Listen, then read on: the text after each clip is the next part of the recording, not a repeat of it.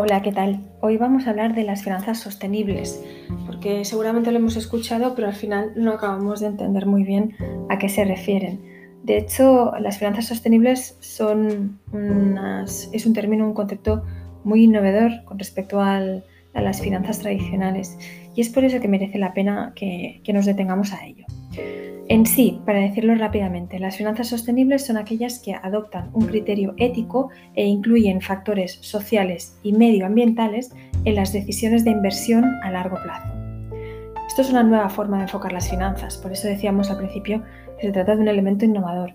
Supone un cambio de cultura para el mundo financiero, que poco a poco se está adaptando para satisfacer las demandas de un público cada vez, cada vez más concienciado con eh, este tipo de, situaciones, ¿no? con los factores sociales y con los factores medioambientales. Bien, dicho esto, las finanzas sostenibles realmente han llegado para quedarse y como decíamos antes, cada vez hay más personas, especialmente los millennials, conscientes de que invertir con el valor añadido del sostenible puede marcar la diferencia. Según una encuesta de Morgan Stanley, el 86% de los jóvenes están interesados en las inversiones sostenibles como una forma de ganar, de generar retorno financiero y de impactar de forma positiva, a la vez que ganando o teniendo un retorno financiero, impactar de forma positiva en la sociedad y en el medio ambiente. Bien, vamos a analizar exactamente a qué nos referimos con finanzas sostenibles. De acuerdo con la definición que nos proporciona la CNMV, las finanzas sostenibles implican que en el proceso de toma de decisiones de inversión se tengan en cuenta no solamente los factores tradicionales o el binomio tradicional de riesgo-rentabilidad, sino que también en esa decisión de inversión influyan otros factores como podrían ser los medioambientales, los sociales y lo que se llama de buen gobierno de buen gobierno o gobernanza. Estos criterios eh, medioambientales, sociales y de buen gobierno o gobernanza es lo que se abrevia con las siglas ASG, criterios ASG. A de ambientales, S de sociales, G de gobernanza.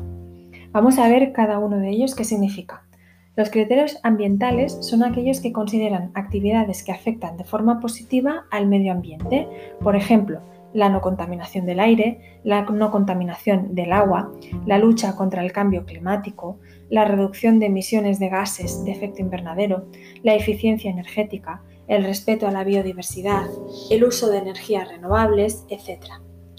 Los criterios sociales incluyen aspectos relacionados con la salud, la educación, los derechos humanos, los derechos de los trabajadores, eh, entre Dentro de, la categoría de derechos de los trabajadores encontramos los riesgos y condiciones laborales, la explotación de niños inmigrantes o de personas en riesgo de exclusión, social, etc. Por último, los criterios de gobernanza de buen gobierno se refieren a cuestiones de gobierno corporativo de la empresa.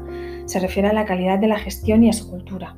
Ejemplos de factores de buen gobierno son la rendición de cuentas, la independencia y composición de los órganos de gobierno, la reducción de la brecha salarial entre hombres y mujeres, la presencia de las mujeres en cargos directivos, la no discriminación de los trabajadores por razón de sexo, edad, capacidad, etc. Bien, ahora ya hemos explicado a qué nos referimos cuando hablamos de criterios ambientales, sociales y de gobernanza cuando nos referimos a finanzas eh, sostenibles.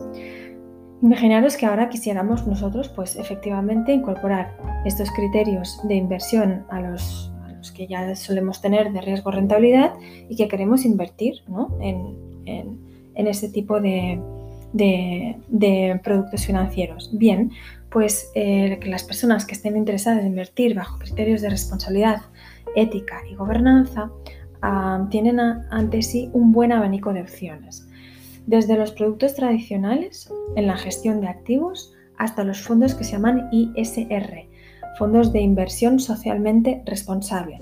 También hay planes de pensiones, los bonos verdes y sociales, entre otros muchos productos.